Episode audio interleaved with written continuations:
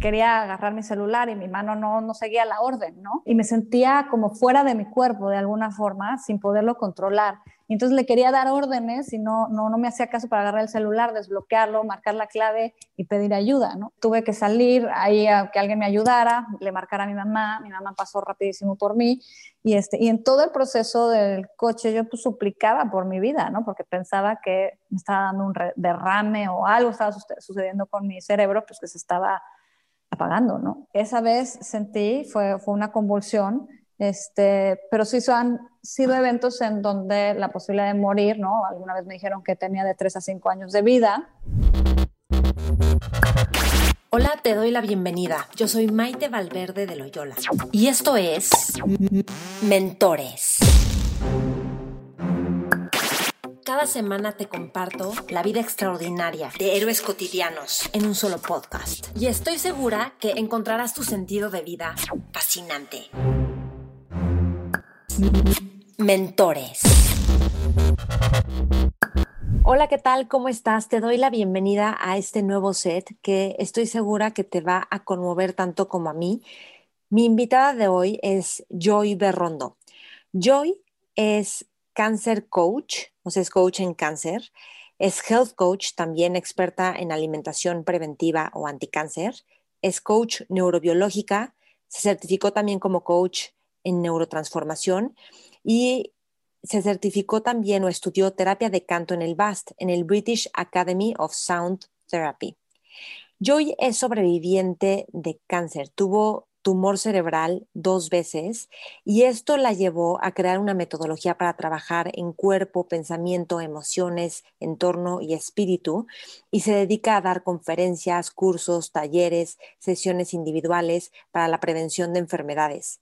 Además, es escritora del libro Sin espacio para el cáncer y genera un montón de contenidos en sus redes sociales. La pueden encontrar Sin espacio para el cáncer en YouTube, en Instagram, en Facebook. Entonces, en esta entrevista, Joy nos cuenta de forma muy íntima y la verdad es que muy clara cómo vivir el cáncer o cualquier enfermedad de forma que sea un despertar cómo trabajar la mente y las emociones en momentos difíciles, cómo tratar a un familiar o un ser querido con cáncer. Nos hace una breve terapia meditación en la que trabajas una situación, persona o emoción que tengas atorada.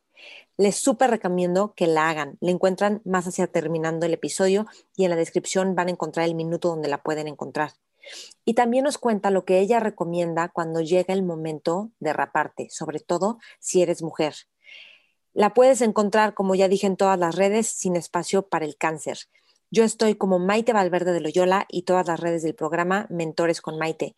Me encantará saber qué es lo que más te sirve de este episodio, qué es lo que más te gusta, qué te cambia la vida, aunque no tengas una enfermedad como el cáncer y también comparte esta entrevista con otras personas a las que también pueda servirte, servirles. Gracias por escuchar, gracias por compartir y te dejo para que disfrutes esta entrevista con Joy Berrondo. Antes de iniciar, quiero compartirte que este set es patrocinado por mi empresa Yes to Value, una empresa que fundé que se dedica a dar performance mentoring, mentoría en desempeño, a través de programas de inteligencia emocional, cultivar hábitos, aprender a vivir incómodos, mindfulness y despertar inteligencias. El enfoque está en generar excelencia y satisfacción dentro de las empresas y en la vida de las personas de manera simple y eficaz. Si eres dueño de negocio o colaboras en alguna empresa, contáctame si quieres que llevemos estos programas. Serán impactantes, benéficos y ayudará a generar un ambiente laboral en el que es inspirador trabajar y crecer. Escríbeme a cursosmaite.gmail.com. Mentores. Joy, bienvenida, qué gusto. Ay, Maite, muchas gracias. Qué linda por invitarme una vez más. Gracias. Sabes que yo supe de ti porque una vez estaba en un restaurante comiendo con una amiga mía que es más grande y ella conocía a un señor que estaba en otra mesa. Y entonces saludaron y se conocieron y no sé qué, y estábamos platicando y yo ahí tenía mi programa de radio en Radio Fórmula y entonces el que trabajaba con el señor este era tu esposo y él me dijo, oye, deberías ah. entrevistar a mi esposa. Y yo, ¿por qué? Entonces me contó de ti y yo, ah, ok, me pasan los datos. Y entonces así fue como supe de ti. Y bueno, yo sé que estás en un montón de medios y haciendo mil cosas, pero, pero me encantó enterarme de ti como pues platicando que yo hacía entrevistas en, en mi programa de radio y, y, tal, ¿no? Entonces... Ah, pues me da gusto oír que mi esposo me promueve. Es Pablo, ¿no? Pablo se llama Pablo. Pablo, Pablo y estaba con su jefe. Ah, ok. ¿Quintero? No sé. Sí. Sí. Okay. Ah, o, bueno, algún Quintero o, un, o, Carlos Martín del Campo, seguro, por alguno ahí. Sí. Entonces, bueno, qué gusto estar de nuevo y me gustaría empezar, o sea, Obviamente quiero enfocar esta entrevista en todo el poder que tenemos para sanarnos a través de la mente, el estilo de vida, la actitud. Y me gustaría que nos compartieras, yo sé que has contado muchas veces esta entrevista, pero para quien no te conoce, un poquito tu historia, que hace 10 años te detectaron un cáncer en el cerebro, un tumor, ¿no? Uh -huh. Entonces, como, y, y, luego volvió a salir. Entonces, cuéntanos un poquito de esta historia, pero más que como que la típica, ¿cuál fue el momento también más difícil para ti en, en, en este proceso de que te detectan oh. y empiezas a tratarlo? Bueno, en lo personal yo creo que para mí ya fue el después, pero ahorita me regresas a eso. Este, empezó, ¿qué fue? En 2010, eh, me encontraron, digo, por diferentes circunstancias, situaciones y después que lo abarcar, abarcamos va bien, este, me encuentran un tumor en el cerebro y entonces empiezo este recorrido de médicos eh, para ver quién me operaba, me acabo operando, ahora sí que por, yo le llamo por señales, ¿no? Este, claves que voy encontrando en qué médico este, me daba como esta tranquilidad o con quien yo me quería tratar.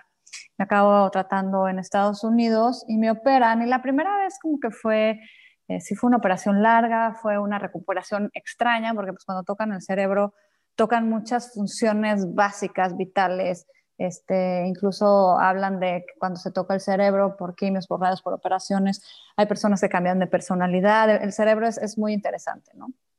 Entonces, eh, me operan, regreso a mi vida, tenía dos hijos y este, me piden que me haga estudios cada seis meses. Yo no pregunto mucho, la verdad, como que me quedé con un, un tumor de cerebro grado 2 y ya, yo ahí decidí, este es un tumor este, benigno, no sé por qué. Y, este, y entonces al tercer estudio, al año y medio, eh, me encuentran otra vez una regresión de tumor. Y ese mismo día como que presenté que estaba embarazada, lo confirmo, estoy embarazada de la tercera, que es Lorea. Este, me permiten tener el embarazo. En 2012 me vuelven a operar después de que nace Lorea, cuatro meses después, en septiembre. Y pues paso por el, procedimiento de operación muy similar a la, a la anterior de recuperación, incluso un poquito mejor, o sea, fueron menos horas de quirófano, la recuperación un poco más rápida, este, pero pues el tumor se volvió más agresivo, entonces pasó de un 2 a un 3 y ahí ya empecé a hacer quimios y radios, ¿no? Entonces, básicamente a mí lo que me mueve muchísimo en esa época es cuando empiezo a hacer más preguntas a los médicos, a diferencia del primer, este, de la primera operación, eh, me dicen que los tumores de cerebro agresivos eh, siempre regresan. Entonces, que yo iba a tener regresiones, regresiones, regresiones, que ellos me iban a hacer operaciones o tratamientos. Este, ese, esa, esas fechas me estaban haciendo esos tratamientos y esa operación para darme de 3 a 5 años, este, en que vuelva a haber una regresión, pero que mi vida básicamente iba a ser de regresiones de tumores de cerebro hasta que alcanzara un grado agresivo, que era el siguiente, el cuarto, este, y que ya médicamente no hubiera nada más que hacer, este, esperando obviamente que en ese tiempo la medicina avanzara, cosa que ya hoy son ocho años, este, ya tengo tres años más de lo que la medicina me dio para una regresión y sigo limpia, ¿no? Entonces, he visto cambios en cuanto a lo, médico, pero no tanto como para que las estadísticas del cáncer en todos los tipos de cáncer mejoren fuertemente. Hay unos que sí, ¿no? Es la inmunoterapia, por ejemplo, en el caso de mi papá, que, que está con melanoma, este, el melanoma agresivo que él tenía, en caso de meses morían y ahorita con la inmunoterapia han logrado ver hasta cinco años. Por el momento ha sido hasta cinco años, ¿no? Entonces, pues mi papá en ese caso, de ser un caso que hace poco tiempo pudo haber sido terrible, hoy en día pues tiene muchas más expectativas de vida. Ok. okay. Eh, ahora, bueno, aquí hay varios momentos, ¿no? Entiendo Ajá. que, eh, bueno, primero por, o sea, de repente perdiste ibas a subirte a tu coche sí. y de repente no sabías qué, cómo se manejaba un coche, en qué calles estabas, Y que ese fue como la primera señal en la que dijiste aquí tengo un tumor, ¿no? Sí, o sea, todo, más bien que te llevó a eso después, detectar. Lo que me llevó a hacerme estudios y todo fue eso. Una vez que estaba trabajando, este, se me falsea el pie, no me caigo, pero me logro detener. Hay un movimiento fuerte en la cabeza y entonces, donde estoy, reconozco mi coche, me subo al coche y digo, ¿y ahora cómo se maneja? No me acordaba. Y este, y luego pues ya como que, ay, el acelerador freno, agarro el volante y ahora cómo me voy a mi casa. Entonces, como que tuve que hacer un esfuerzo mental para recordar algo que ya era automático, ¿no? Y eso fue lo que me hace ir a un, este, a un neurólogo y pues de ahí empiezan los estudios, empieza todo el recorrido. No le puse atención, no sé cuánto, esto fue en diciembre y lo dejé pasar, o sea, los estudios los dejé pasar eh, y hasta febrero que, me empieza un dolor en, la cara, en el nervio trigémino, muy fuerte por un herpes facial que no tiene nada que ver. Gracias a ese dolor y a esa inflamación del nervio, este, vuelvo a ir a un neurólogo, me insisten en los estudios y entonces es donde sale que había algo en la cabeza. Entonces eh, fue un mes en donde hice todo un recorrido. Esa etapa es complicada porque hay un shock, este, como que es, está este pensamiento colectivo del cáncer, lo que es el cáncer, ¿no? Entonces, cuando te dicen, pues, este, tienes algo en la cabeza, puede ser un tumor, puede ser cáncer, empiezas, pues, luego, luego a pensar el cerebro, me van a operar, me van a abrir la cabeza, ¿qué voy a pasar? O sea, yo en ese entonces no pensaba cáncer, pero sí en operación de cerebro y, y posibilidad de un tumor, ¿no? Entonces, ese es un evento fuerte, sin duda. Al principio empezamos como que a imaginar y pensar posibles escenarios con la información que tenemos de lo que es tener algo en la cabeza, ¿no? De lo que es que te hagan este, una operación y de lo que es, significa un tumor, ¿no? Sí. Otra etapa difícil este, es cuando estás en la búsqueda del qué vas a hacer, ¿no? Este, porque ya tienes el diagnóstico y entonces, ¿qué vas a hacer?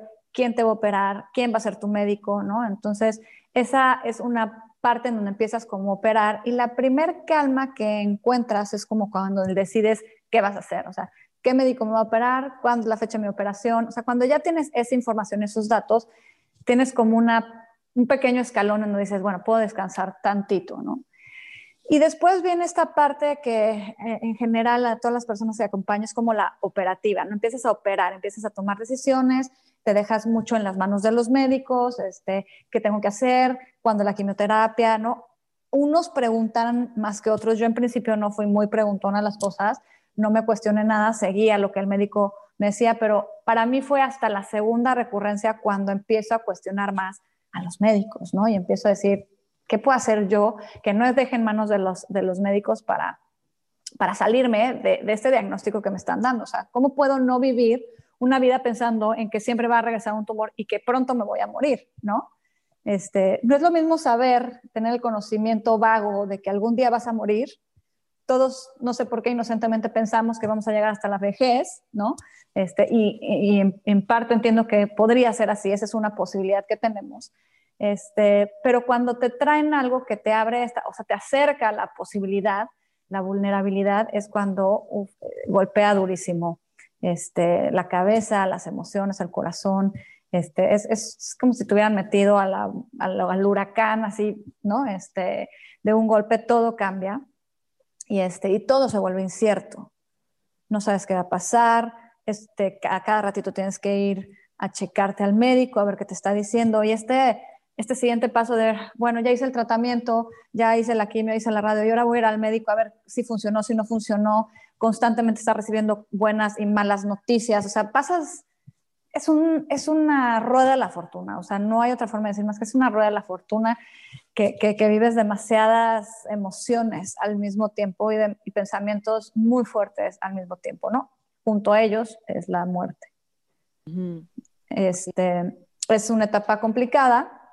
Ahora, para mí, lo más difícil fue, una vez que la pasé, fue acomodar y reacomodar mi vida. O sea, una vez que pasó, como lo explico, es, empieza el huracán, te revuelve todo, estás en este estado operativo de hacer, hacer, en la médica, el, el, este, ¿cómo se llama? La cita, este, el tratamiento, la quimio 1, quimio 2, quimio 3, o sea, como que tienes una estructura.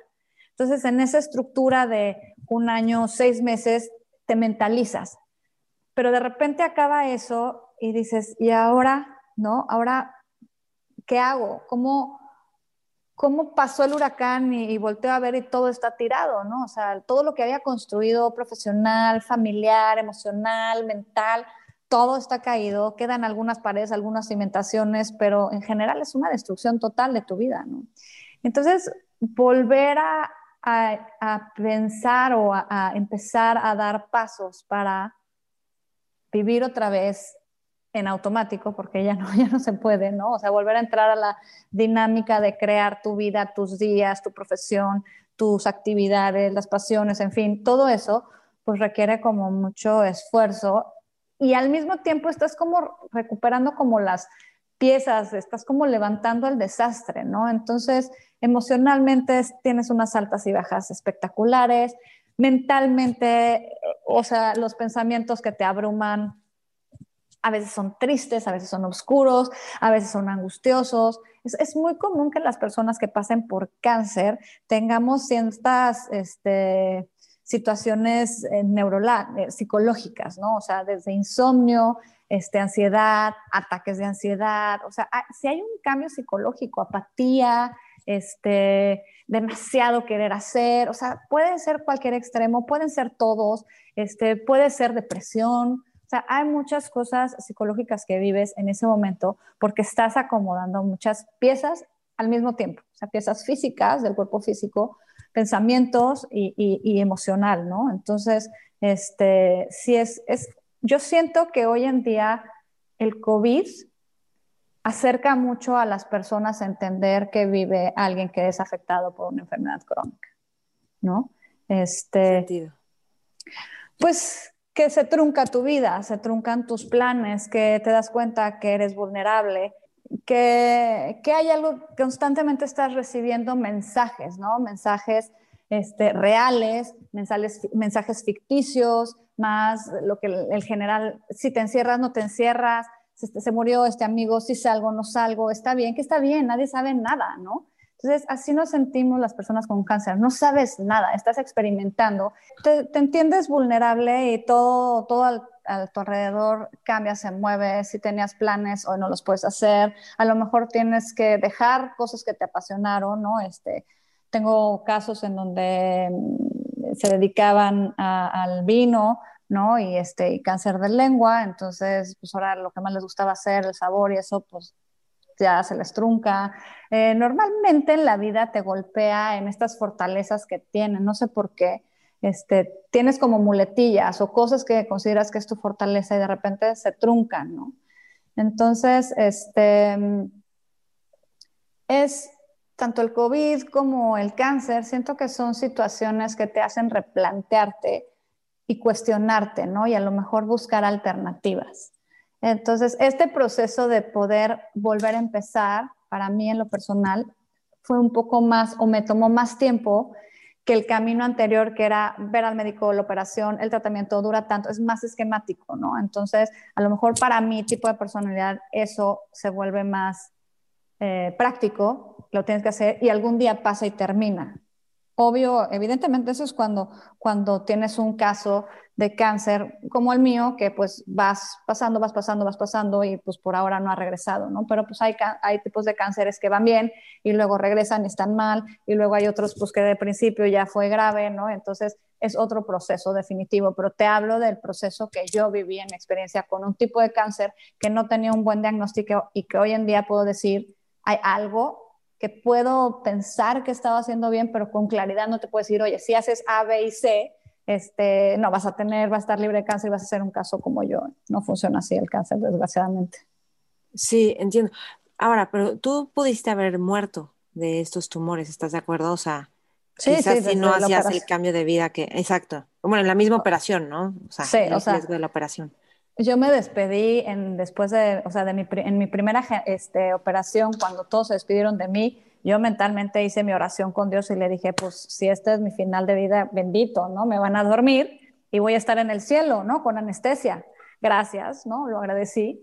Este, pero me he visto en otros momentos con la posibilidad de la muerte, cuando me dio una convulsión muy fuerte, pues de repente el cuerpo no me empezó a funcionar, de repente pensaba perfectamente bien, pero mis manos no podían pedir ayuda, mi cuerpo no podía avanzar para pedir ayuda y, este, y todo en el transcurso de mi casa al coche, al hospital. ¿Cómo fue eso? Cuéntame un poquito. ¿Estabas tú sola o...? Estaba yo, o sea, me había ido al jardín a llevar a mis hijos a, a jugar un rato y entonces regreso, me quedo en mi casa y de repente me empiezo a sentir rara, empiezo, quería agarrar mi celular y mi mano no, no seguía la orden, ¿no? Y, este, y me sentía como fuera de mi cuerpo de alguna forma, sin poderlo controlar. Y entonces le quería dar órdenes y no, no, no me hacía caso para agarrar el celular, desbloquearlo, marcar la clave y pedir ayuda, ¿no? Entonces este, tuve que salir ahí a que alguien me ayudara, le marcara a mi mamá, mi mamá pasó rapidísimo por mí y, este, y en todo el proceso del coche yo pues suplicaba por mi vida, ¿no? Porque pensaba que me estaba dando un derrame o algo estaba sucediendo con mi cerebro, pues que se estaba apagando, ¿no? Entonces, este, yo esa vez sentí, fue, fue una convulsión, este, pero sí han sido eventos en donde la posibilidad de morir, ¿no? Alguna vez me dijeron que tenía de 3 a 5 años de vida y me dieron, me dieron mal la información, eran de 3 a 5 años en que volviera a tener una regresión. Pero pues sí, estuve mucho tiempo con este tema de que podía morir, podía morir, podía morir, ¿no? Este, las quimios te hacen sentir muy mal, eh, al mismo tiempo te dan ataques de ansiedad, entonces pues en el ataque de ansiedad juras que te vas a morir, juras, ¿no? Entonces este, por eso te digo que para mí todo después fue difícil porque una de las cosas que pasa con las personas que terminamos eh, eh, los, los tratamientos y cuando vivimos el cáncer o cuando tuvimos una pérdida, sabemos lo que puede pasar en la vida, ¿sabes? Entonces, hay personas que ahorita el COVID nos está haciendo regresar a estas emociones que te genera el, que te generaba o a las que te llevó el cáncer, ¿no? Por ejemplo, a mí cuando me dio COVID, pues híjole, empiezas, chin, no estará yo mis pulmones y si termino en el hospital, o sea, empiezas a, recopilar memorias que ya habías avanzado, que ya habías dejado atrás y, te, y te das cuenta, estoy ansiosa, o sea, estoy ansiosa, estoy sintiendo lo mismo y me tengo que calmar, ¿no? Me tengo que calmar porque estoy bien, ¿qué me va a traer la tranquilidad? Pues irme a hacer una placa y ver si tengo neumonía o no, ¿no? Y entonces llegas y me hago la placa y antes de la placa dije, estoy perfecta, porque me estoy este, traumando, ¿no? Y ya me hacen la placa, me dan el resultado, estás perfecta, ah, entras en calma, ¿no? Pero, pero claro que he regresado en ciertos eventos de mi vida a esas memorias de, de, ansiedad y de, de panic attack que tuve, ¿no? ¿Hace cuánto te dio COVID? Me dio a principios de diciembre. Ok, ah, pues hace un mes más o menos. Hace un mes. Cinco semanas. Hace un mes, sí. Esto que cuentas de la convulsión, ¿en qué etapa fue de cuando tenías cáncer? O sea, después de la primera operación o de la segunda o... Fue después de la segunda. Fue eh, en marzo. A mí me operan la segunda vez en septiembre en marzo, fue septiembre de 2012, en marzo de 2013 es cuando me dio la convulsión. Y, este, y fue en este periodo que nada más estaba haciendo quimioterapias. Hice el segundo ciclo de programa de quimioterapias de enero a junio y me dio a la mitad. ¿No? Entonces, y ahí tenías una bebé, o sea, porque cuando te hicieron la segunda cirugía era, tenías cuatro meses con Lorea, la, la más chiquita. cuatro meses, sí, fue una cosa un poco complicada porque, este, pues mi hija se volvió hija de mi mamá y luego de su nana y este y durmió con mis hermanos y con amigas y todo el mundo me tuvo que ayudar a cubrir esta parte maternal de los primeros meses que yo no tenía la, la capacidad de hacerlo porque físicamente me agotaban las radiaciones y las quimios y yo necesitaba dormir en, en el día y en la noche. Entonces, darle la mamila, atenderla cada tres horas, pues para mí no era fácil, ¿no? Claro. ¿Sentiste culpa después de no haber podido tener los recursos para... sí, por, su, por supuesto. O sea, hay una parte que te calma, el, que entiendes este, que, estás imposibilitada, pero hay una parte de tristeza donde, claro que yo añoraba que mi hija volteara a verme a mí, me echara los brazos a mí, no a mi mamá ni a Caro, ¿no? Este, que fueron sus, pues, sus primeras mamás, ¿no? Incluso cuando hice un recorrido eh, de un tipo de terapia que se llama este, Entrenado desde la mente de neurotransformación, este, uno de los recuerdos de mis primeros amores fue mi nana, ¿no? Entonces yo le preguntaba cuando estaba este, estudiando esta certificación, decía, ¿por qué fue mi nana? Y, me dice, y en alguno de tus hijos se ha repetido esto, yo, pues sí, en mi hija, ¿no? O sea, ah, entonces, este, pues claro, todo esto digo, pues son, son este, situaciones que, que vivimos, tanto yo como Lorea, que nos toca vivir porque hay algo que sanar, ¿no? Este, ya es otro tipo de, de temas, pero, pero a Lorea... No, pero, no, es súper importante esto que estás diciendo, no es otro tipo de temas, o sea, cuéntame un poquito más de esto, porque me parece genial, porque sí repetimos, o sea, patrones, y la onda es ir liberando esos patrones. O sea, porque a lo mejor tú en esto, pero alguien más en una violación, o alguien más en que los hombres las dejan, o alguien más en otro tipo de circunstancias de pobreza, por ejemplo, o de maltrato, no sé. Claro, o sea, mira, me voy a meter un poquito más, es psicología transgeneracional, no soy psicóloga, no estudié nada, pero sí he estudiado ciertas certificaciones de coaching neurobiológico y de neurotransformación que te llevan siempre también a estos temas del el clan, ¿no? La familia, ¿no? Entonces, eh, lo empecé a estudiar porque como acompaño a personas con cáncer o a personas que acompañan a alguien que tiene cáncer, me han tocado casos de mamás, ¿no? Que tienen hijos, ¿no? Y entonces esta parte empiezan a pensar de culpa, ¿no? De por qué mi hija, qué hice, qué no, porque te llegan teorías, la, emocional dice que o las personas dicen que tus, tus, hijos expresan tus enfermedades o así, ¿no? Lo, lo, que tenemos de información y, y, dentro de todo lo que yo he encontrado, obviamente siempre hay una teoría que dice una cosa y la que la contradice, ¿no? Pero de lo que se entiende ahorita con la psicología, con la ciencia, con la neurociencia, la familia eh, es un clan y muchas veces tenemos como lealtades a, a, nuestros papás o a nuestros abuelos y así. Hay situaciones que enfrentan o hábitos que generan otras personas que tú, como ser nuevo que naces, este, vienes a sanar eso.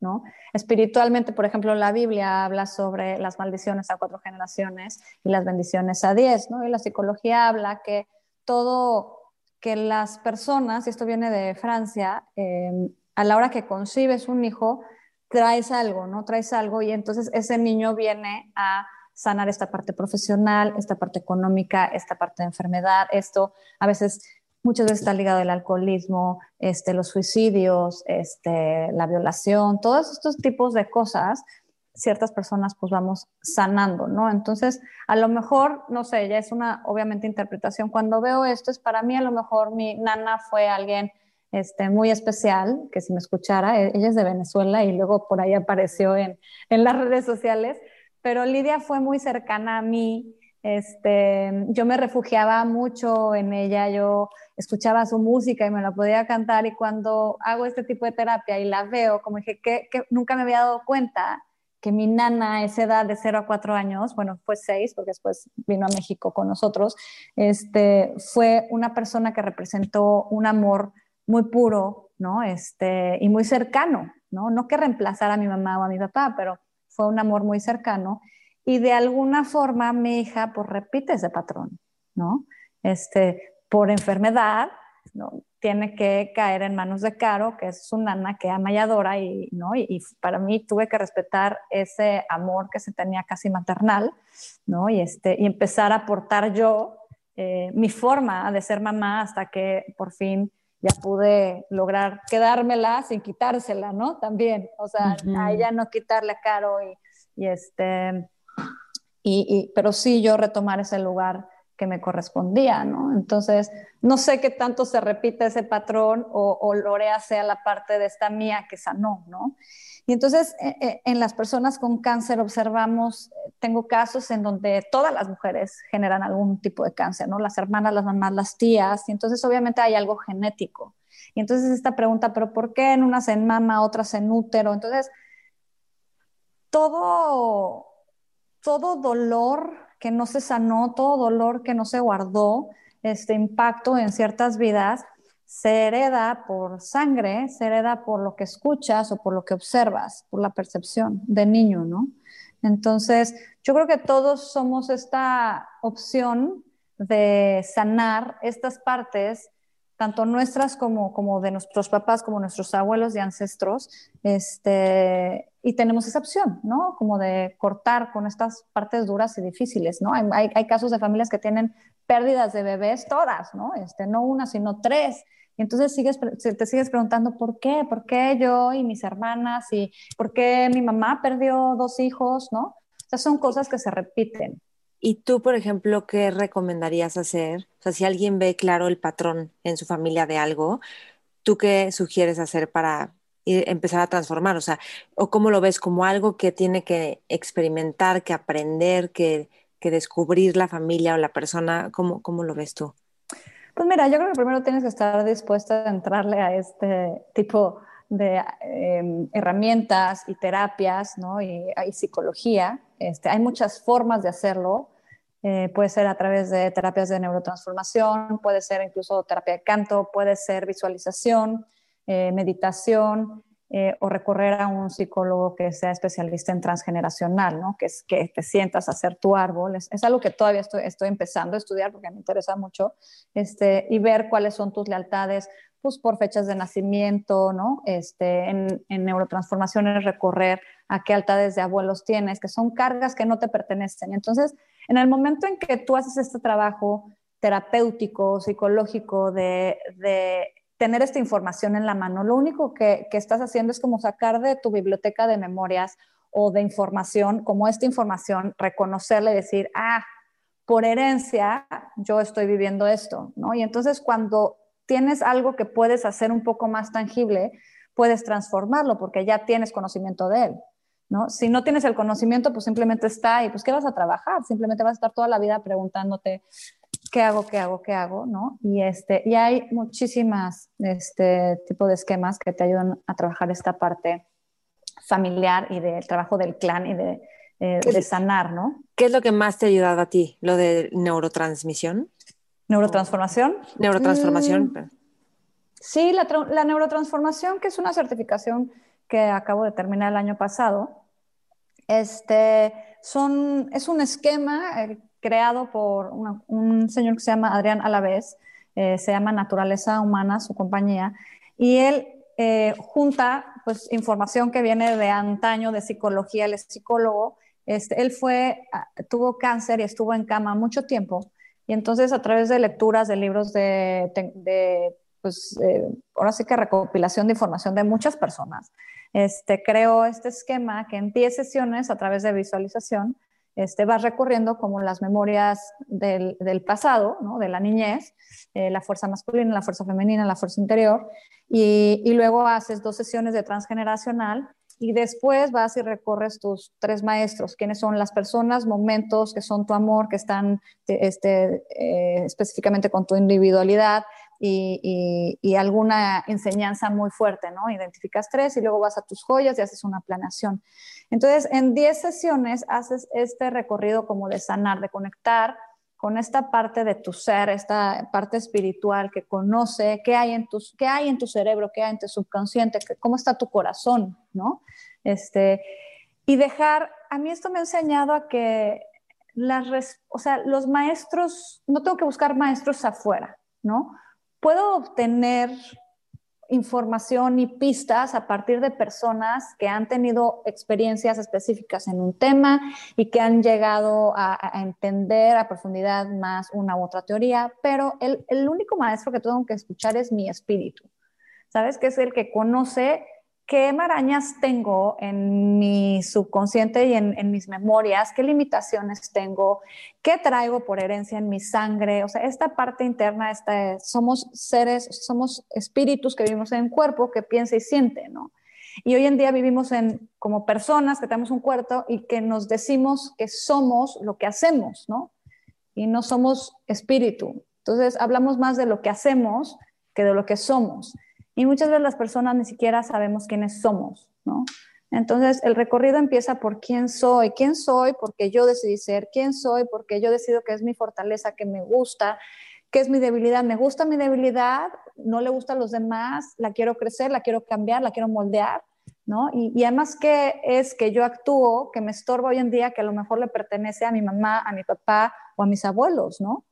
Entonces, Es, ah, a través de este tipo de técnicas, simplemente el entrenador de la mente o el coach en neurotransformación lo que hace es guiarte a que conectes con este ser para que tú observes qué hay, qué hay adentro, ¿no? Y entonces al terminar la sesión la persona empieza, híjole, vi esto porque, y empieza a hacer esta liga, momentos, personas, situaciones que le afectan, que puede verlo de otra manera, que no, porque seguimos viviendo como si fuéramos niños de 0 a 7 años, ¿no? Repetimos. Y él, él llegó a un esquema que de acuerdo a los dolores primarios, este, ya sea porque te sentiste falta de reconocimiento, porque te sentiste abandonada, porque sentiste injusticia, porque son como seis dolores primarios, este, esos son los que siempre vas a estar experimentando hasta que crezcas, evoluciones, ¿no? Y entonces vayas aprendiendo y los vayas no dejando atrás, pero sanando, ¿no? ¿Qué, qué dolor encontraste tú en ese proceso? De, de estos seis primarios que todos tenemos. Sí, mi, o sea, yo el primero es este perfil que es entre el nacimiento, o sea, entre el vientre, el nacimiento y, los primeros meses eh, fue falta de reconocimiento, fue uno, eh, en donde yo tenía que ser hombre. Mm, ¿Eres la primera? no, soy la segunda y segunda mujer. Ah, ok. Entonces, la primera, o sea, yo como lo percibí en esa este, imagen de mi niñez fue, ¿no? Pues que todo el mundo estaba esperando el hombre y chin, llegó otra vez mujer, ¿no? Y entonces... Este, es que todos lo sienten los bebés, lo sentimos, es impresionante. Todo, ¿no? Y luego tengo una parte que es controladora, es, es menos fuerte la controladora, este, que se da entre los 6 y los 7 años, según esta teoría, en donde alguien no te cumplió ¿no? Entonces alguien te, rompió una promesa y cuando regresé a esa memoria, eh, me observé cuando nace mi hermano y mi papá decide tomar el negocio familiar y entonces ahí yo sentí una pérdida, entonces me cambió por el trabajo, ¿no? Mm. Entonces, esta parte, este dolor me hace un poco más controladora en ciertas cosas. Y cada perfil tiene como su, área de oportunidad, que sería su debilidad, ¿no? Este, y sus fortalezas. Entonces, es un trabajo muy padre porque, porque nadie te está contando. Tú regresas como a esas memorias y, muchas veces son memorias que la gente ya tiene y otras se sorprenden de, de ¿por qué me vi ahí? ¿No? O sea, ¿por qué regresé a ese lugar? Y luego conectar con esta parte del niño, que en donde, ¿qué era lo que tú disfrutabas? ¿Con quién te gustaba estar, quién no. Y entonces es padrísimo ver que la gente dice, ay, claro, o sea, a mí me gusta estar sola, o sea, no está mal estar sola, ¿no? Y a, esta le gusta estar en, fiesta, pachanga y entre amigos, o sea, ninguno está mal, los dos están bien, ¿no? Simplemente son diferentes personalidades. Entonces es, es, tocar con estas memorias de también donde tú te sentiste estable, segura, tranquila, feliz y apasionada, ¿no? Y que vuelvas hoy en esta etapa de tu vida a llegar a esos estados, a, lo que te hace feliz, a quienes te hacen felices y los lugares que te hacen felices, ¿no? Y puedes hacer un trabajo de el trabajo donde estoy me gusta o no me gusta, lo que hago me gusta o no me gusta, eh, la ciudad donde vivo me gusta o no me gusta, eh, la familia en la que estoy, lo que he creado de mi familia me gusta o no me gusta, ¿no? Ya no es lo que me dijeron, enseñaron y es correcto, sino es qué me gusta a mí, ¿no? Todas las formas pueden ser correctas, nada más de qué manera me gusta a mí armar mi pastel de vida, ¿no? Y entonces vivo más a partir de lo que soy que de lo que tengo que hacer.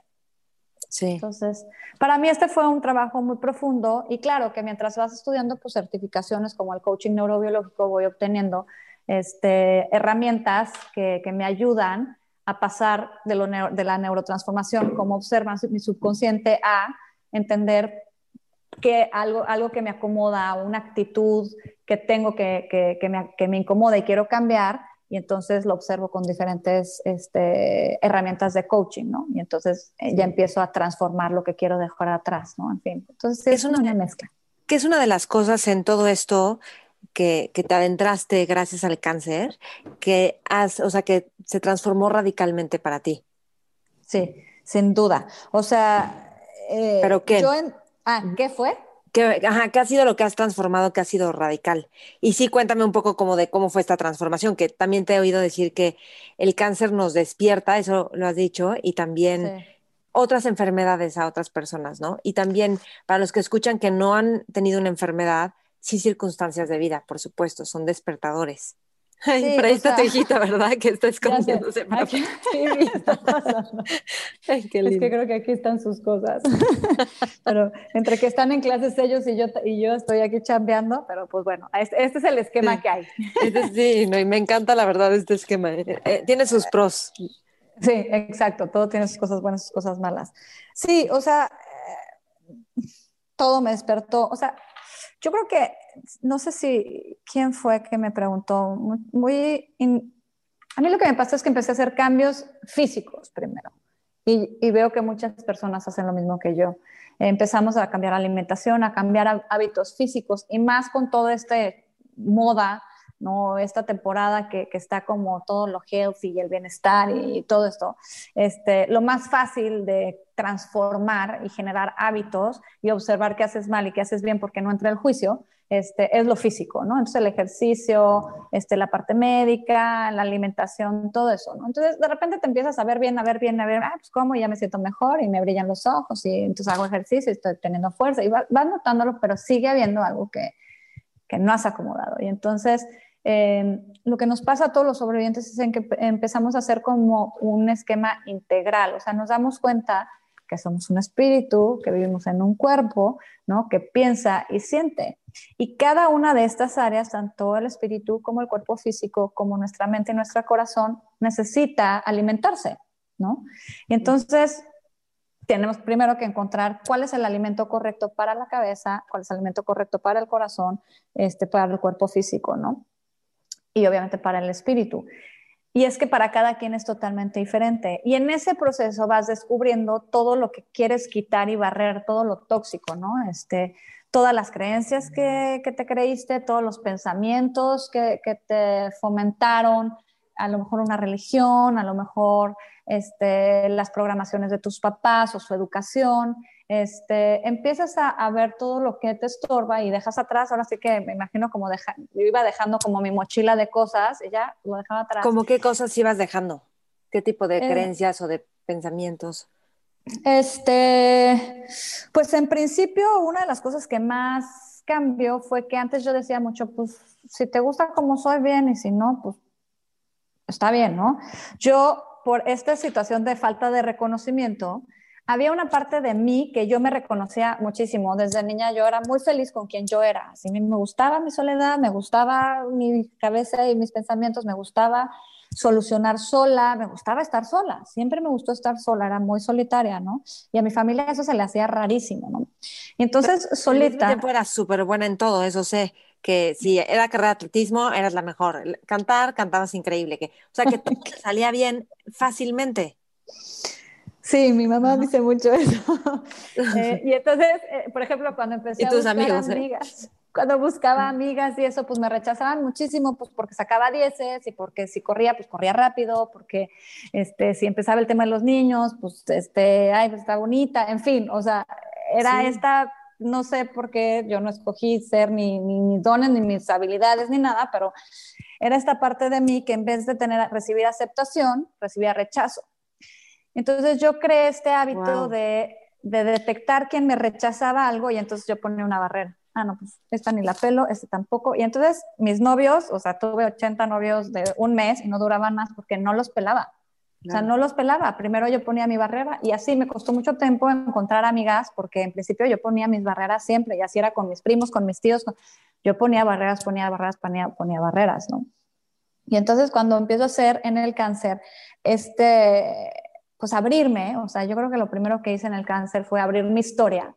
Empecé a escribir pequeños textos de pues quimioterapia número tal, este, radiación número tal, hoy me siento así, este, lloré la primera radiación porque me sentí este, que no podía respirar y no aguanté, o sea, llegué a mi límite, yo soy, soy una persona que controla mucho esta parte del dolor y así, ¿no? Y entonces me vi ya sofocada por la máscara de la radiación, entonces llorando, y iba contando como todas estas partes difíciles, raras de mí que descubría, este, mejores formas de hacer las cosas, todo esto yo iba escribiendo, escribiendo, y entonces poquito a poquito empecé como a abrir mi ser o mi esencia a la gente, me empecé a dejar ver con mis errores, con mis virtudes, empecé a ver que está bien decir que pues sí, soy una cajita o estuche de, de, monerías, pues sí, ¿no? Este, no, no lo presumo, ni lo voy diciendo por todo el mundo, pero pues algunas ventajas tengo con eso, ¿no? Y hay personas que tienen un cerebro espectacular, ¿no? Pues yo no, y hay personas que son súper organizadas, y hay personas que son de ejercicio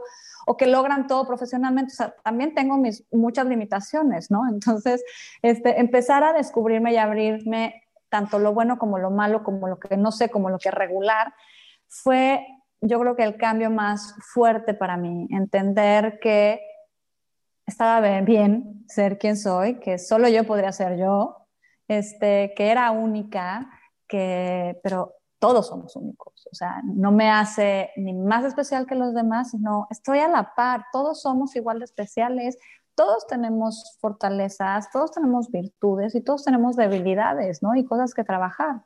Entonces, a lo mejor en algunos podemos observar que han logrado millones de ventas o que tienen muchos fans o que, o sea, siempre existe esa gente. Ahora, ¿es feliz estas personas con este éxito o no? Porque lo importante no es el éxito, sino son felices en donde están, ¿no?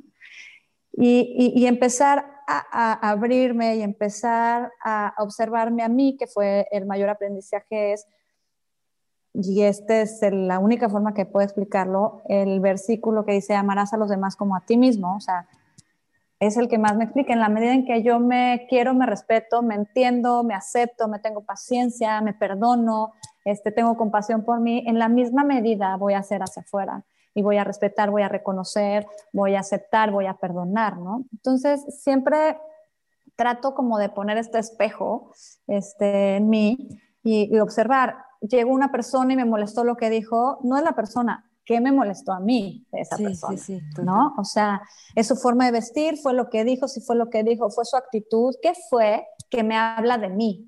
No de la persona. Sí. Porque esa persona así es, ¿no? Y ella puede decidir si así es. No, y además podemos estar tú y yo y esa persona dice algo y tú lo tomas de una forma y yo de otra.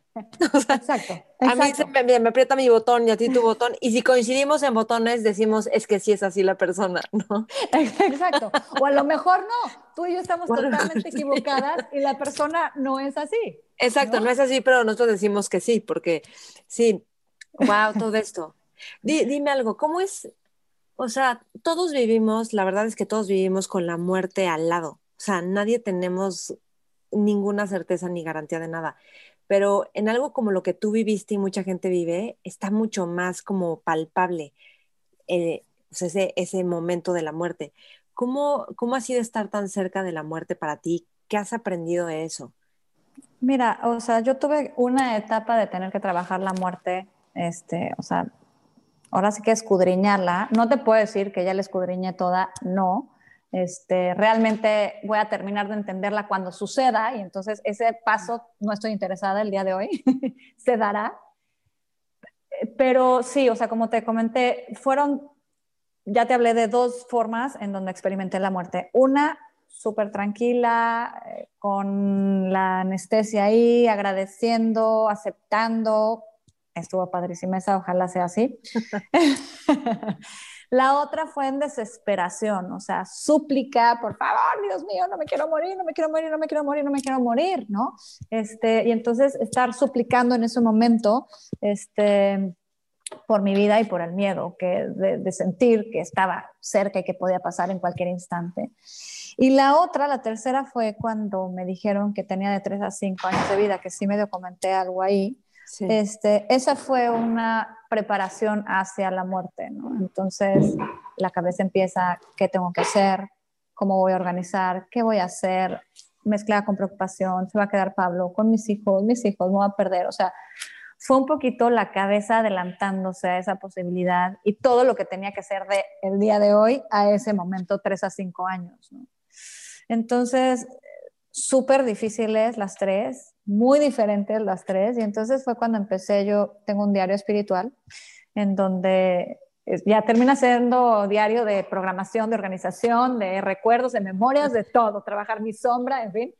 Pero este, lo que más me gusta es suelto como, como preguntas, ¿no? Y entonces ayúdame a procesar eh, eh, y entender lo que tenga que entender de la muerte empecé esa época a recibir pues muchas películas con mensajes, ¿no? Este, versículos, frases, en fin, o sea, empecé a recibir mucha información, las voy recopilando y haz de cuenta que es como si fuera armando mi rompecabezas.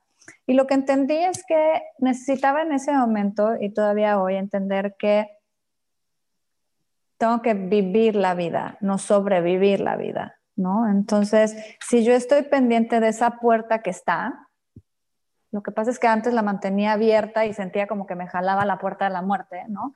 Pero ahí está, nada más que la cerré y dije, ahí estás, sé que algún día se va a presentar. Hoy no quiero vivir a partir de ti, de que vas a llegar. Hoy quiero vivir a partir de que hoy tengo vida, hoy estoy muy lejos de ti, ¿no? Este, por lo menos dentro de lo que mi mente entiende, porque pues puede llegar un coche y atropellarme y muero, ¿no? Este, pero, pero la muerte existe, ¿sabes? las, las, personas están muriendo, muchas hoy en día en el mundo. Nadie, nadie, nadie puede evitar la muerte, ¿no? Entonces, es un proceso de vida, igual que el nacimiento. El concepto que, que, que tenemos sobre la muerte es negativo. Entonces, la conciencia colectiva sobre la muerte es negativa, ¿no? Y entonces, hoy en día, nuestra forma de celebrar, que no es una celebración, este paso a otra siguiente vida, ¿no? Es a través de un funeral, triste, observando, llorando, lamentando. Esa es la información, o cómo hemos decidido la cultura en donde estamos en vivir la muerte, ¿no? Acompañada del dolor, de la tristeza, de la pérdida. Y sin embargo, espero que en algún momento en la historia humana llegamos a entender que si creemos en una vida después, si crees en la reencarnación, si crees en que te vas a volver parte de la luz, parte de la deidad, si crees en la vida eterna, es porque todos creemos que hay algo bueno después, ¿no? Y mm. entonces, lo que entiendo es que lo que nos da miedo es el proceso a cerrar los ojos y tener el, último respiro, ¿no? Y que todos esperamos que sea rápido y momentáneo. Este, esa es la parte y que, exacto, al dejar de existir. a mí me encantan las prácticas tibetanas de, de practicar morir y que en las que vas practicando soltar roles, objetos, actividades favoritas y este, hasta verte en tu propio funeral con toda la gente yendo a tu funeral. Qué fuerte, no lo he hecho. Es increíble. Luego te invito cuando, cuando haya uno, que normalmente por el Día de Muertos hace un maestro mío hace, es genial. Ajá. Pues sí, es, o sea, a eso llego, a que en algún momento siento que la conciencia colectiva va a entender de mejor manera la muerte, ¿no? Y que nos ayude a procesarla emocionalmente fuera de este concepto terrible, ¿no? Hoy en día. ¿Qué es lo que ¿Qué es lo que has visto en personas que tienen cáncer u otras enfermedades con las que trabajas? O sea, ¿Qué aciertos ves en algunos y qué desaciertos? No lo digo como para criticar, sino para ver cuando tienes una mala noticia, sí pueden centrar en miedo, en shock, en enojo, en, sentirte perdido, pero después hay una, o sea, tienes que estar tomando decisiones o elecciones. Creo que muchas, muchos momentos en el día. ¿Qué es un acierto y qué no te conviene? Porque también al final, o sea, lo que está muy presente es que empieza a haber un miedo a vivir. O sea, desde el COVID ¿me explico? O con una enfermedad o con que algo pueda pasar, o sea, ¿cuánta gente no tiene miedo de vivir porque le, o sea, le da miedo que se mueran sus hijos o su o alguien querido, ¿no? Mira, lo peor que podemos hacer es tratar de vivir en el futuro y eso hacemos constantemente. Creemos que tenemos la habilidad de mover nuestro cuerpo físico al futuro, ¿no? Y entonces estamos en la mente decidiendo que vamos a que ya me diagnosticaron un caso cáncer, voy a morir, este, me voy a quedar sin pelo, voy a vomitar, voy a, ¿no? El COVID, nos vamos a enfermar, si pongo un pie afuera, ya me contagié, y si mis papás se enferman, se van a morir, o sea, creemos que sabemos el futuro, ¿no? Y entonces alimentamos estas historias futuristas con pensamientos negativos, nos preocupamos por las cosas. La preocupación, como dice, es pre ocuparte de algo que no está sucediendo. No te puedes ocupar de algo que todavía no está sucediendo. Y entonces las personas vivimos a partir de lo que va a pasar a futuro, que ni siquiera sabemos si va a pasar o no, ¿no? Entonces, en muchas personas cuando reciben una noticia de cáncer, empiezan a alimentar constantemente, no quiere decir que los demás no, empiezan a alimentar estos diálogos del cáncer, que es el cáncer que van a morir y se van a enfermar y se van a quedar sin pelo, se van a quedar grises y flacos y entonces va a haber pérdida y entonces le va a doler. Empiezan a alimentar todos estos escenarios drásticos, trágicos, que no son reales, porque la verdad es que el abanico de cosas que suceden en los pacientes con cáncer es inmenso infinito. ¿Ok? Entonces, dentro de lo bueno y lo malo, hay muchísimas cosas que pueden suceder. Y entonces estas personas muchas veces deciden, a, partir de alimentar todos estos pensamientos, paralizarse. Paralizarse y vivir enojados y aislarse y, este, y no tomar decisiones, sino pensar que hoy están con vida y hoy pueden hacer algo para vivir, ¿no? Que está la parte médica, sí, que tienes que ir al médico, que tienes que hacer la quimio, que seguramente te vas a sentir mal, sí, que seguramente vas a tener días de tristeza, sí, pero también hay muchos momentos de alegría, de paz, de tranquilidad, donde no estás en el médico y que sigues viviendo, ¿no? Y entonces si nos ponemos a nombrar en un día de cáncer con quimioterapia y todo, y nos ponemos a hacer cuántas cosas pude en el día vivir padre y disfrutar y cuántas malas, a lo mejor tenemos un peso más real entre lo bueno y lo malo. Entonces, las personas que aciertan son las personas que reciben la noticia, te asustas, sientes el miedo, es este miedo funcional, ¿sabes? El que te sirve para decirte y despierta tu sistema simpático y te dice, oye, alerta, estás en peligro. Este miedo funcional es buenísimo. ¿Por qué? Porque te hace tomar, te hace fight or flight, ¿no? O sea, te hace tomar acción y te hace tomar pasos. Luchar o, huir. Exacto, luchar y huir. Entonces, el miedo funcional se puede convertir en un estado de ánimo, estar con estar continuamente en miedo, en miedo, en miedo, en miedo, en miedo, en miedo, en miedo. Y entonces ya ahí se vuelve ansiedad, y de la ansiedad se vuelve ataques de pánico, y de ataques de pánico se vuelve una enfermedad, y entonces ya estás en un estado de ánimo de miedo.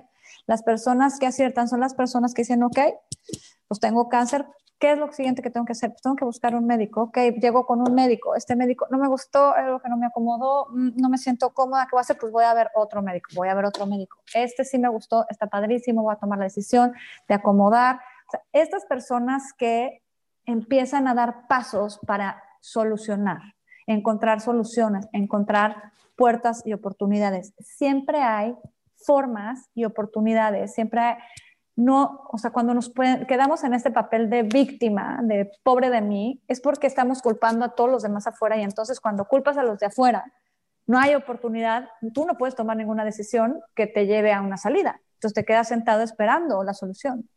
Y quizá ahí la oportunidad es sanar el tema de ser víctima o sentir que todo el mundo está bien y tú no, que nadie ve por ti. yo que sé, tendría que ser un o sea, ver cada caso, ¿no? Es Sí, sí. O sea, normalmente los que se victimizan es porque en su vida han sido víctimas la mayor parte del tiempo. Cuando eres víctima, la solución está fuera, no está en ti. Sí. Y de lo que yo he visto, la solución siempre va a estar en ti, nunca en los demás y aprovechando, te he escuchado decir que hay gente que no le quiere decir al familiar, aunque sea su papá que tiene cáncer o algo así, o que quieren decidir por ellos qué hacer. Y que tú dices, es que sí tiene que decidir la persona, digo, mientras esté consciente, ¿no?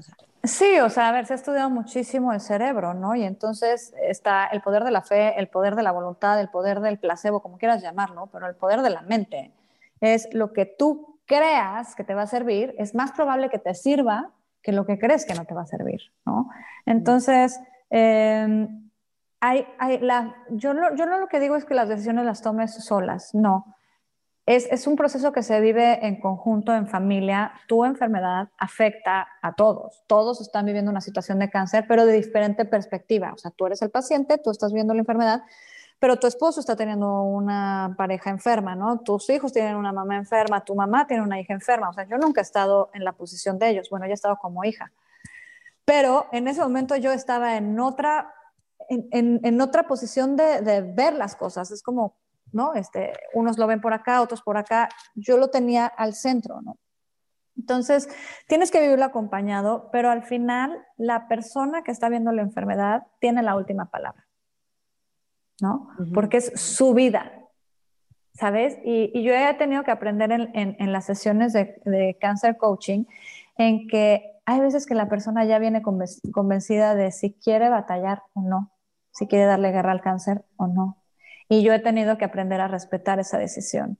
Y entonces ayudarlos a que vivan su proceso lo mejor posible porque están convencidos que ellos ya vivieron su vida, ya hicieron todo lo que tenían que hacer y el cáncer y la enfermedad y el tratamiento ya les estorban y no lo quieren vivir, ¿no? Entonces, esa es su decisión. O sea, esa es la libertad que ellos tienen de escoger, de, cerrar su fin, de cerrar su vida y de aguantar hasta donde quieren aguantar las quimios y los tratamientos y, todo lo que tienen que hacer para combatir el cáncer en la parte física, emocional y mental, ¿no?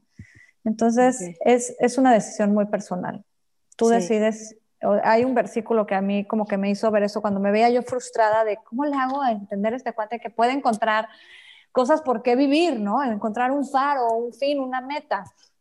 Y, este, entonces me encontré con este versículo que dice, pongo frente a ti bien y mal, vida y muerte, escoge vida, ¿no? Para que tú y, tus descendientes, este, no me acuerdo la siguiente palabra, pero bueno, para que estén bien, ¿no?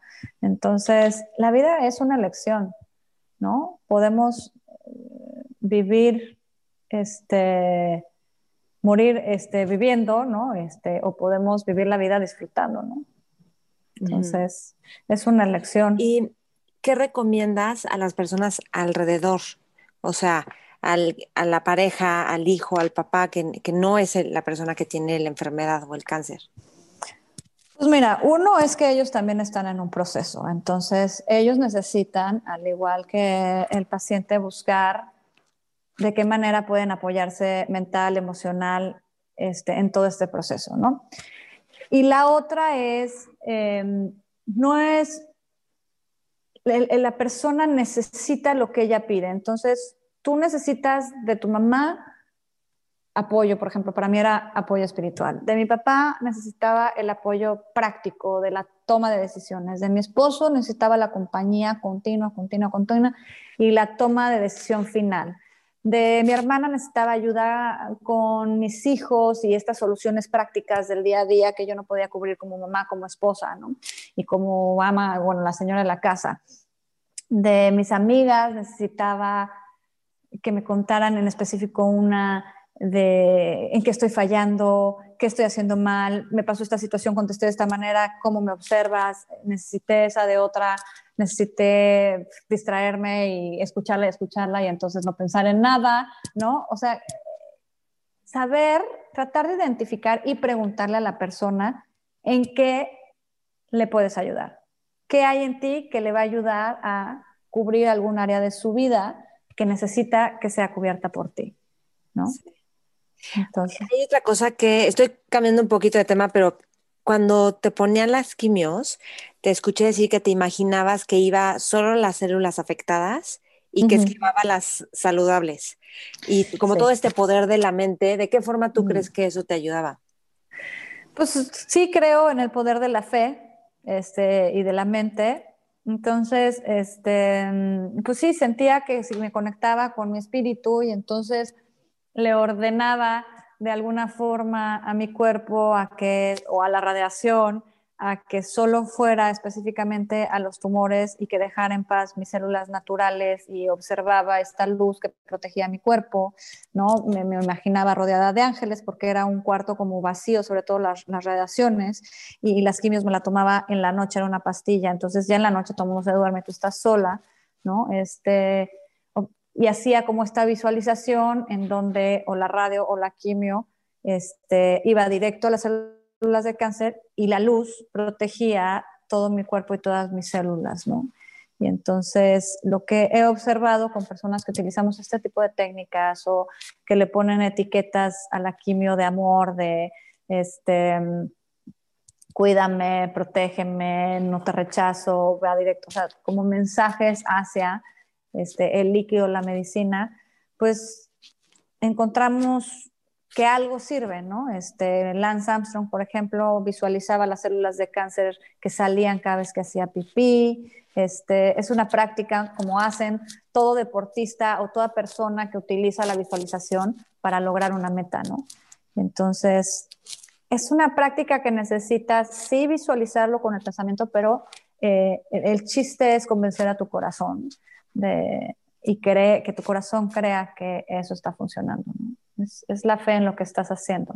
Entonces, no, no. genial, increíble. No, no, no, está genial. Entrevisté el año pasado a una señora que estuvo a punto de morir, o sea, pensó un momento que ya era su última mañana, ya había tirado su ropa, tenía cáncer en todo el cuerpo. No era leucemia, pero era algo parecido.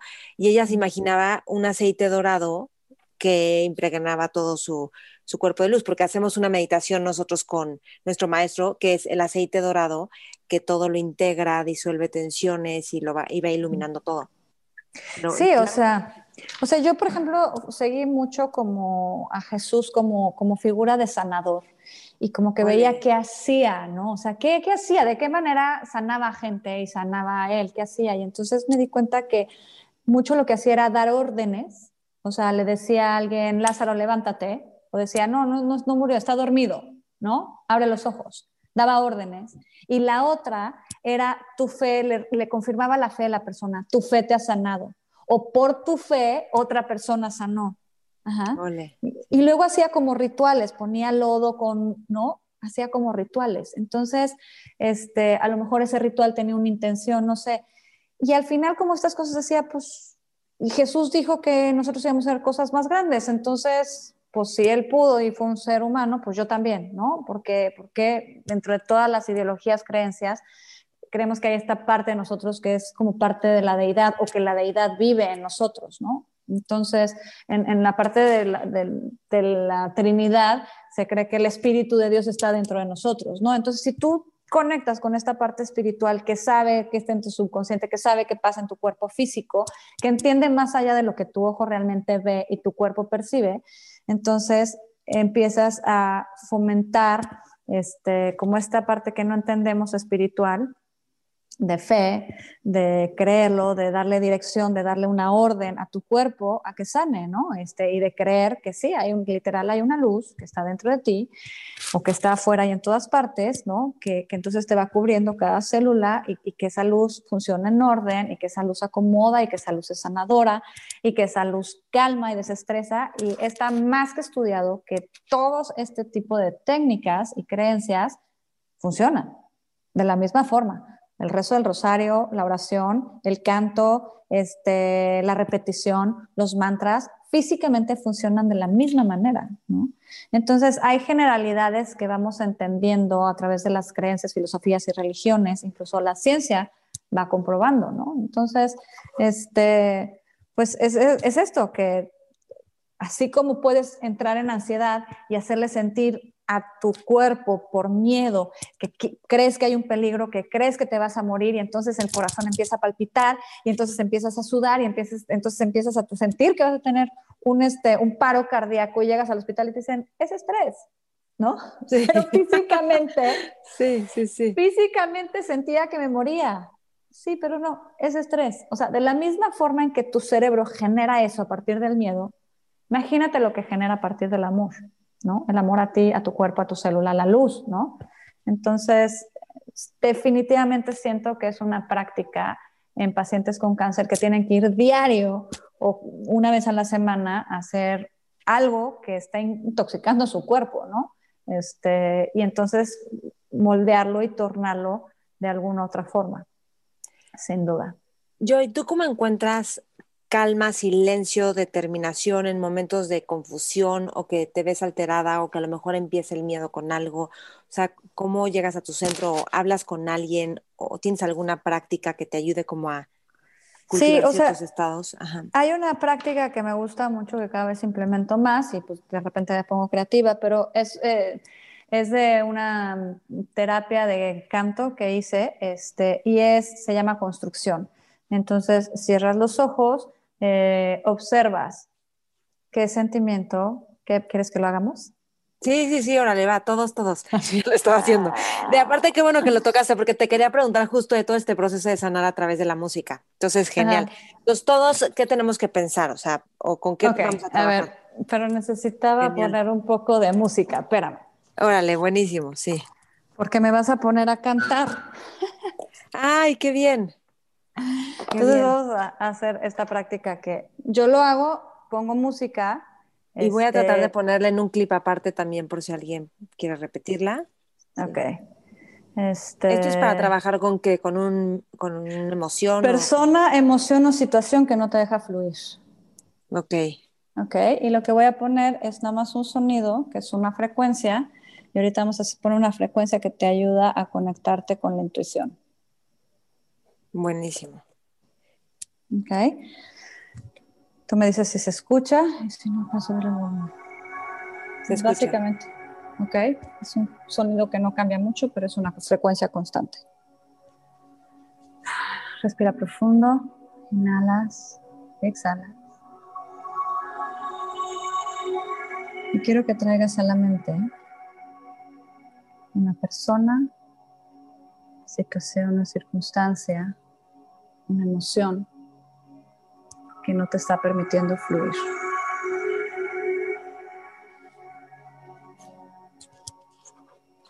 Quiero que la traigas a la mente.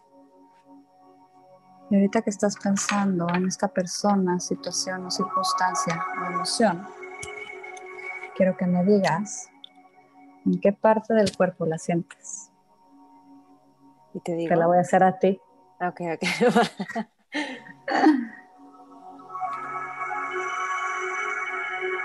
en la garganta Ok. y en el estómago. Y Mm, pecho. ¿sabes? Ok. Ok. Entonces, esta sensación que sientes de la garganta, pecho y estómago, ¿qué sensación sientes? Cosquilleo, presión. ¿Qué sensación percibes? Como si se pusiera chinita la zona y hay tensión, como alerta Ok. y un poquito de susto. Ok. Ok. Entonces observa de la garganta, el pecho, el estómago, esta sensación, sensación como chinita, de alerta, de susto, de tensión. ¿Tiene alguna forma o color? Negro. Y es como una red de metal. Ok. Esta red de metal negra que te genera esta sensación entre la garganta, el estómago, el pecho, ¿qué emoción la acompaña? Miedo, enojo, frustración, angustia. Ok.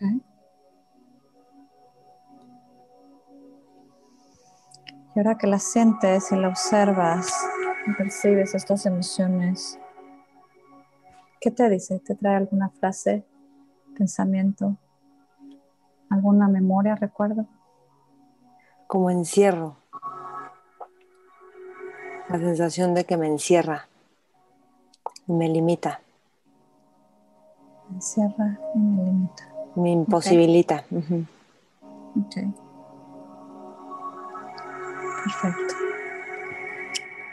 Y ahora, si puedes expresar esta sensación de tensión, alerta, susto entre la garganta, el pecho y el estómago, que es una red negra que te habla de miedo, enojo, frustración y que te dice que te encierra y te limita y te imposibilita. Si pudieras expresarla en respiración, ¿cómo sería? O sea, la, la emoción la expreso, eh, intensifico la respiración, por ejemplo, ¿Cómo crees que, cómo, cómo, cómo sería esto en sonido? agitada. Ok, ok, perfecto. Este sonido agitado, ok. Entonces quiero que vayas expresando en sonido. Nos vamos a tomar cinco minutos, ¿te parece?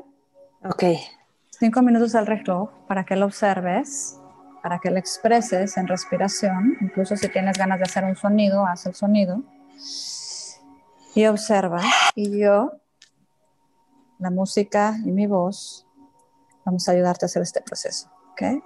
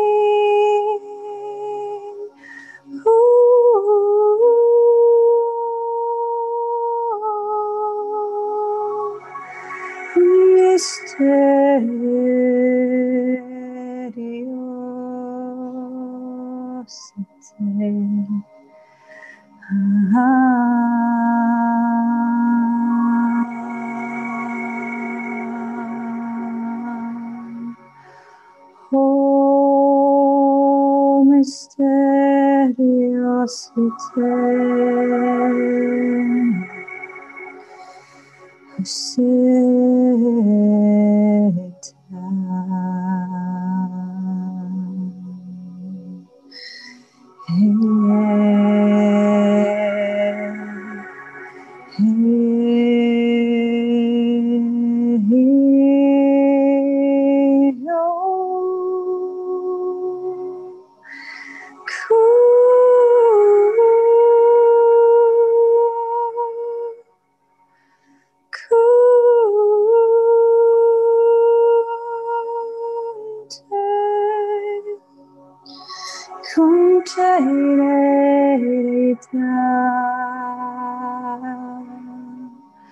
Entonces, see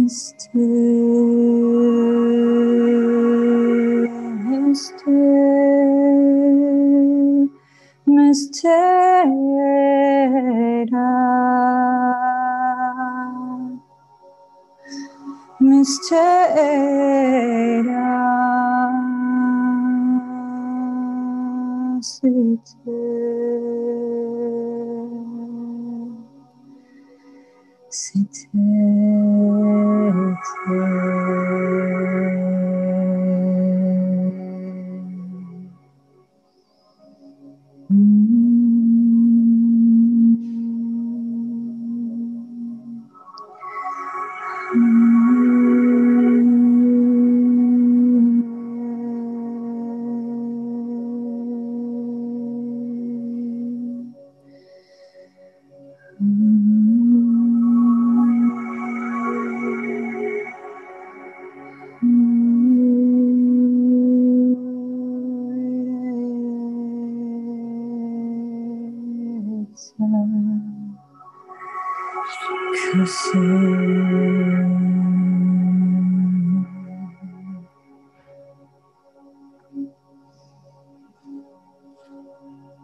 observar.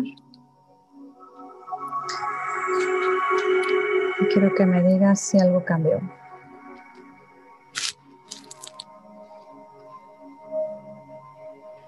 Desapareció la reja. Ok. lo siento como un, como algo, o sea, como una fuerza que me impulsa en vez de algo que me ata. Ok. Como si saliera hacia arriba. Toda la tensión. Ok. ¿Qué forma y color tiene? Hazte cuenta que sigue saliendo como en forma de humo.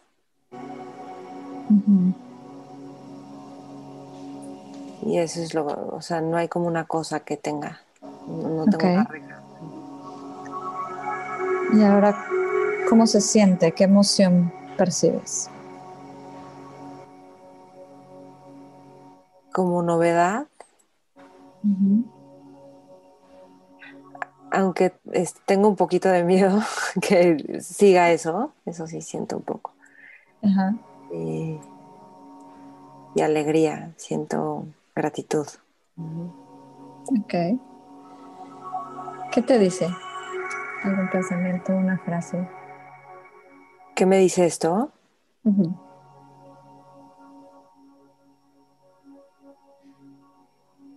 tu fe te ha salvado. Me vino la frase que dijiste Tu fe te ha salvado. Perfecto. ¿Qué tienes que hacer para permanecer en este estado de alegría, de gratitud, en este cambio? Mantenerme abierta y agradeciendo y dejando ir también. Así es que respira profundo, suelta el aire y abre tus ojos. Ay, qué padre. Yo y gracias. Pensé que eran como tres minutos y, oye, pero gracias, qué bonito y los que están escuchando, sí, espero que lo hayan hecho con algo de ustedes.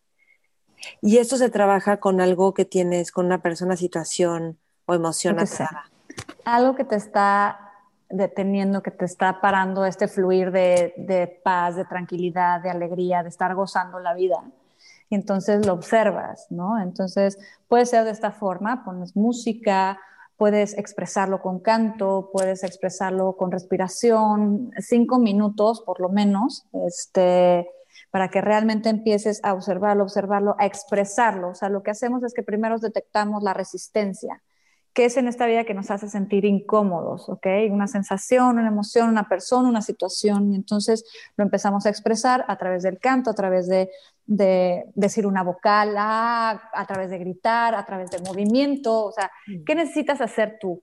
¿No? Yo, yo soy una persona muy musical, entonces con una frecuencia perfecto, me conecto, yo necesito cantar este canto que no significa nada, es, es mi espíritu expresando, son notas, son sonidos que oigo en mi cabeza y expreso, ¿no? Este, y entonces lo, lo, voy expresando, lo suelto, y entonces encuentro resonancia fijo o cambio, sí, es algo que me gusta, sí, es esto, es esto, es esto, es esto, lo construyo, ¿no? Así como lo construyo en lo negativo, en la resistencia, lo construyo en la resonancia y entonces escucho el mensaje que me quiere dar y lo aplico a mi vida.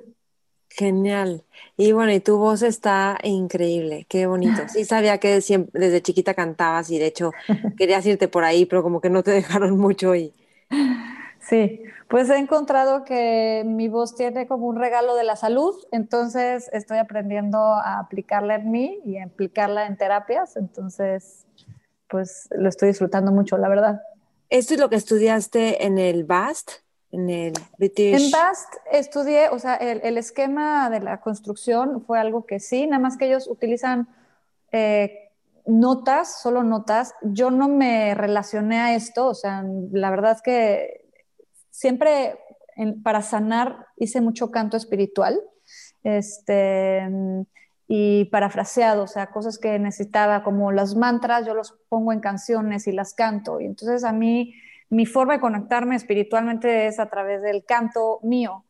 Y cuando lo he hecho en público y con gente, porque un tiempo estuve en un grupo de alabanza, eh, lo que más me gustaba hacer era este, este canto espiritual, este canto espontáneo, y, este, y veía que generaba algo diferente y especial en la gente, ¿no? Entonces resolvían cosas, les, les, les ayudaba a procesar y es algo que quise integrar las dos cosas. Es mi forma de hacer como mi, mi licuado de terapia. Este, BAST no lo hubiera hecho hacer así, pero, pero es como yo he entendido que a mí me funciona, ¿no? Y entonces...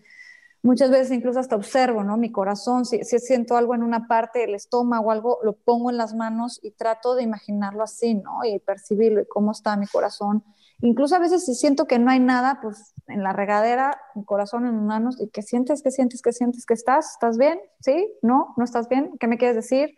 ¿No? Y entonces sé que mi espíritu es, el, es, es la parte sabia que tengo que, que solo sabe mi historia, ¿no? Este, nadie más, o sea, a lo mejor los demás podrán ver otras perspectivas de mi vida y mi mente de la mía, pero mi espíritu es la que tiene todo el conocimiento. Entonces, siempre creo que ese maestro está interno, ¿no? Que es, la parte que está conectada con el Espíritu de Dios, yo que creo en Dios, lo creo así, pero si crees en el chi, en la energía, en lo que sea, es esta energía la que te habla, ¿no? La que te conectas, este, que, que, tenemos parte de eso, ¿no? Somos esa parte de energía, ese espíritu. Y el canto lo usas como para darle expresión y ayudar a liberar, pero la persona también podría hacer un canto, ¿no?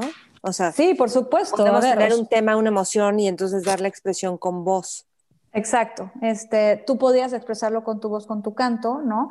Yo lo que hago es lo, que voy sonando, tengo la intención de que la persona es lo que está necesitando para hacer su proceso. No sé qué es, yo nada más escucho sonidos y palabras y ruidos, los expreso para ayudar a la persona a que haga este proceso, ¿no? Esta es la intención de este canto espiritual, ayudar a la otra persona a procesar esto que lo tiene bloqueado.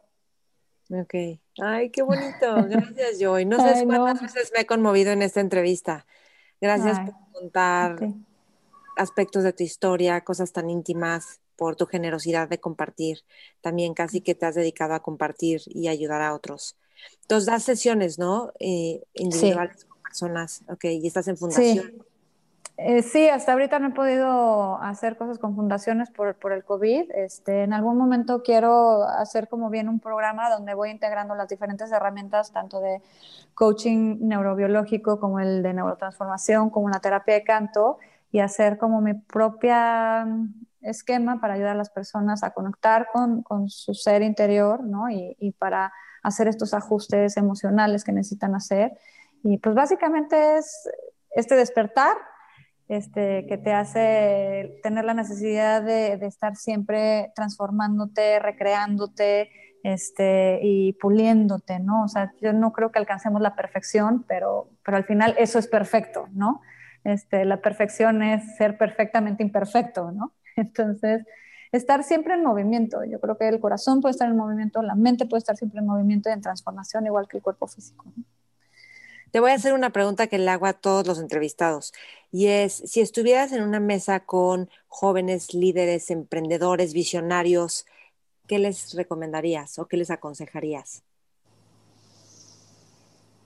Ay, pues eh, primero quisiera absorber qué es el conocimiento que tienen. ya sé, yo también. ¿Cuál es su? ¿Qué, qué más le preguntaría? ¿no? Este, pues, ¿qué les recomendaría? Es que están en un lugar en donde pueden influir en muchas personas, que siempre cuestionen que si lo que hacen y lo que lo transmiten a los demás es algo que realmente les va a ayudar a su ser, ¿no? O es algo que les va a traer más limitaciones. Entonces, son, son personas que están en pedestales, que los ponemos en pedestales, ¿no? Este, y que tienen esta responsabilidad de cuando su voz es escuchada por muchas personas, este, pues que realmente sea a través del amor y no a través del miedo, ¿no? Sería hacerles saber que tienen una responsabilidad muy fuerte, ¿no? A todos estos emprendedores, a todas estas personas que logran el éxito, este, muchas cosas vienen con ciertas responsabilidades y el éxito viene con eso, ¿no? Cuando, cuando eres muy escuchado por otras personas, tienes esta responsabilidad de, de que las personas este, sean felices, estén apasionadas, este, sean más ellos, ¿no? Y dejen de cumplir los aspectos de otras personas. Entonces, no sé, creo que sería lo que diría, o es lo primero que me vino a la mente. Gracias, Joy. Entonces, está tu canal de YouTube, está tu página eh, sin, sin, espacio para el cáncer.com, está el libro Sin espacio para el cáncer. El YouTube se llama también Sin espacio para YouTube, sí. Es Instagram, YouTube, Facebook. La verdad me cuesta mucho trabajo contestar todas. Estoy más en Instagram este, para comunicación. Está mi página y ahí me pueden contactar por si quieren más información, por si quieren sesiones de algo este, y, o por si quieren hacerme comentarios o compartirme historias, aprendizajes. Este, me gusta ser esponja que recibe y, aprende de otras experiencias. Entonces.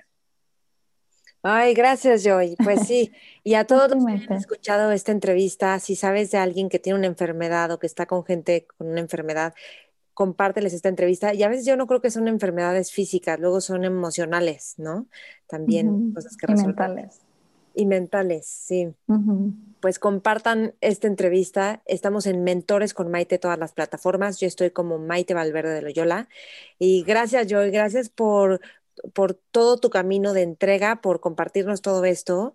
Y, este, y sé que has pasado momentos muy difíciles y al mismo tiempo los has convertido en, pues has hecho alquimia con todo esto, ¿no? Lo has convertido en oro, de alguna Ay, pues sí. Han sido buenas oportunidades de crecimiento. Entonces, más bien ya todo es perfecto.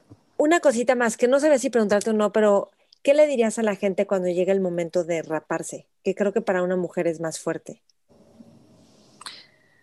Ay, pues ah, es, es, muy importante el aspecto físico. O sea, aunque las personas digan, ay, qué superficial te va a crecer el pelo, es lo único que te recuerda realmente que hay una enfermedad dentro de ti, porque muchas veces el cáncer no lo percibes tanto, ¿no? Ese, no se siente tanto, o, hay muchas veces que no te sientes enfermo. Este, yo lo que recomiendo es que busquen una forma nueva de transformar su físico con la pelona, o sea, que se arreglen, que se compren aretitos nuevos, que vistan de una forma que se sientan cómodos, o sea, que realmente cuando se levanten les guste su aspecto. Entonces, igual que le echas ganas para ir a una comida, una boda, y entonces mejoras tu aspecto, ¿no? De la misma forma, cuando estás con cáncer es, es muy buena idea tratar de sentirte bien, ¿no? Este, de cambiar tu forma de vestir, de cambiar tu forma de arreglarte, de aprenderte a maquillar, lo que sea, para que te sientas bien. Este, entonces sí les recomendaría que no es tonto pensar que es importante, no es banal, simplemente es cuando te ves al espejo y tú te sientes bien contigo, va a ayudar muchísimo en tu parte emocional, ¿no? Entonces, hagan esos cambios este, en su moda, en su forma de vestir, sombreros, arracadas, accesorios, o sea, hagan una forma divertida de este cambio de, de, de look, ¿no? Básicamente hay muchas personas también que hacen este tipo de trabajo, que te cambian el look cuando estás en cáncer. Mm. Entonces, eso está, les recomendaría. Está buenísimo. Gracias, Joy, mil gracias. Gracias a todos por escuchar, llegar hasta acá y espero que esta entrevista les haya servido, gustado y conectado con, híjole, con la vida. Gracias, Joy. A ti por la invitación, Maite, gracias. Eso es que me encanta. Que me invites. Sí, con mucho gusto mentores.